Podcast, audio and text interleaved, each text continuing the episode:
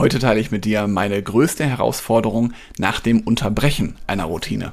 Los geht's nach dem Intro.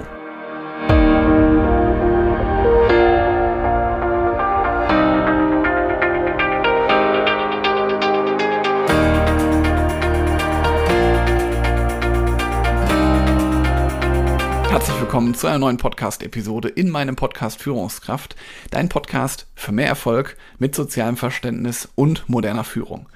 Schön, dass du da bist, schön, dass du eingeschaltet hast. Ich habe schon vorhin kurz angeteasert, worum es gehen soll. Es soll heute Unterbrechungen einer Routine gehen. Und zwar, was meine ich damit? Ich habe bisher immer gedacht, dass wenn ich anfange, also der Anfang, dass der am schwierigsten ist. Das habe ich bisher immer gedacht und ich habe dann wirklich so die letzten Wochen für mich herausgefunden, was noch anstrengender ist. Weil mein Ziel ist es beispielsweise, drei bis viermal in der Woche morgens Sport zu treiben. Also ich starte damit, dass ich morgens den Tag beginne, mit einer Runde zu laufen. Das mache ich am liebsten dann, wenn meine Familie noch schläft, weil dann kann ich mir auch bewusst Zeit für mich nehmen. Und ich gehe am liebsten dann einfach bei uns hier ähm, eine Runde laufen.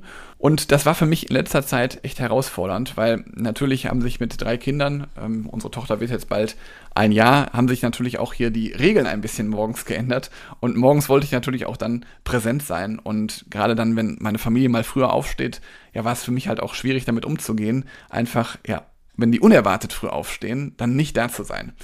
Und so habe ich dann wirklich gemerkt, dass es immer weniger wurde. So konnte ich halt morgens mich nicht mehr richtig aufraffen. Und ähm, jetzt ist es natürlich jetzt auch im Sommer ein bisschen einfacher, weil jetzt natürlich auch wieder hell morgens ist. Und das macht es mir natürlich auch leichter, morgens mit dem Laufen zu starten. So, und jetzt, wo es jetzt früher hell ist, merkte ich halt, dass es jetzt auch wieder weitergehen kann mit dem Laufen und dass ich mich auch wieder ein bisschen mehr darauf konzentrieren möchte.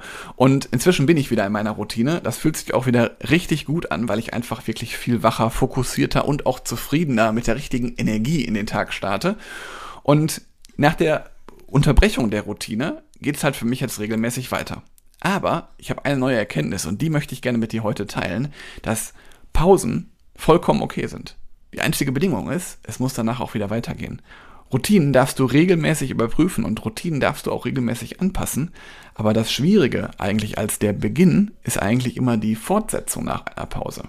Also der Anfang ist wichtig, der Anfang ist auch schwer, oder man sagt ja auch, aller Anfang ist schwer.